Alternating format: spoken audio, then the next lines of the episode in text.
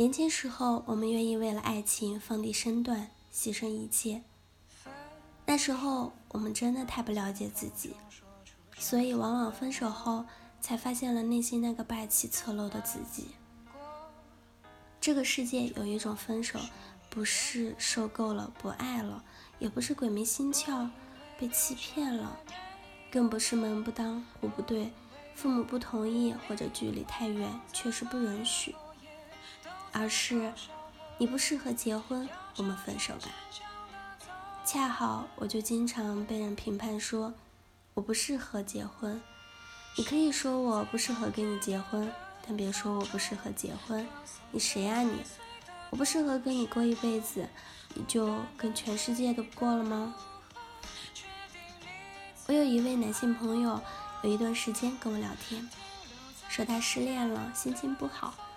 当时我们的对话是这样的，他说：“找个女的好麻烦，我都放低了要求，还嫌弃我。”我说：“你也就是放低了长相要求。”他又说：“下一代基因好不好？但是没办法，长得丑点的没那么独立，没那么闹腾，没那么多奇奇怪怪的想法，更适合结婚过日子。”我当时就惊呆了，也就是说，在他的思维逻辑里，他认为。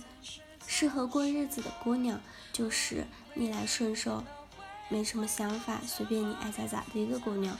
而这样的姑娘就是丑的。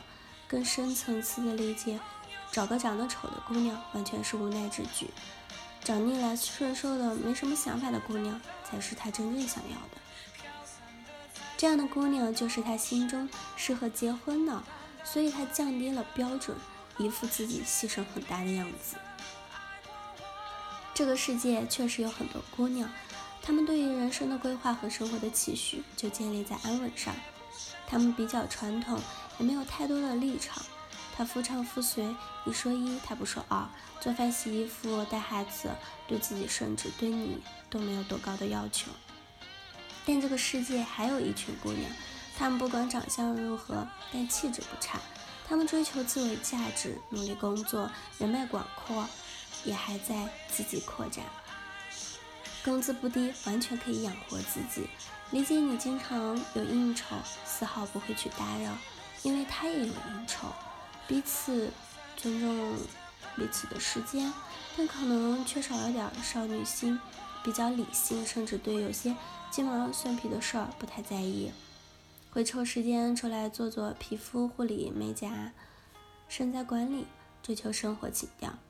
闲暇之余，还会变着花样给你做点烛光晚餐，搞点浪漫。他们可能会抽烟，也能喝酒，扒光了衣服还能发现几处纹身，时不时就想着要去周边或者其他国家走一走。再不然还想去蹦极、跳跳伞、做点极限运动。他们很野，有野心，对自己和你要求都很高。两种女孩最大的差别，其实不在于生活形态，而在于心理状态。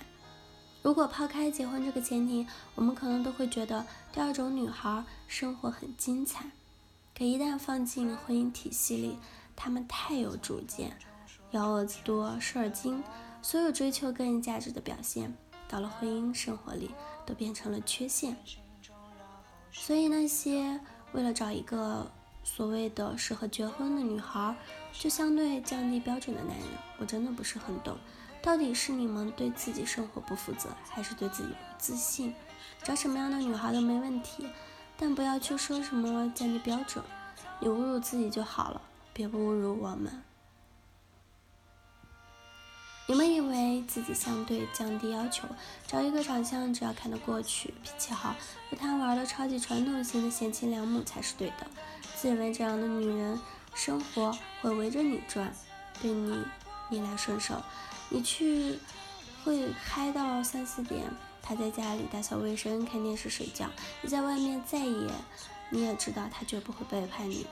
你是为了工作和扩展人脉。不归宿，她都丝毫不怀疑你。而新时代的女性大多独立自主，有自己的原则、个性和脾气，抽烟、喝酒、逛夜店，但不代表他们不成熟、不会做饭、不会顾家、不会照顾你、不会对你忠诚。你们责备现在的姑娘物质时，你有没有想过你们很狭隘？再说了，不管你找哪款，结婚是一辈子的事儿。我要真的爱你，我会愿意变成你想要的样子。你可能还不会做饭，在未来的日子里，我可以学。我可能脾气不好，所以如果，但是未来我会为了这个家收敛。你要给我时间，也给你自己的时间，让我们变成最匹配的齿轮。所以，如果我没有为你变成你想要的样子，可能是因为我没有爱你那么多，或者你的表现不值得我为你改变。但你别忘了，你做不到的事情，总会有人做到。跟你不适合的我，也总会找到比你更适合的人。所以，姑娘们，请记住，以后不管是谁，只要他说你不适合结婚，那他不是自大就是自卑，你就怼他，跟他说：“老娘生来不是为了适合你。”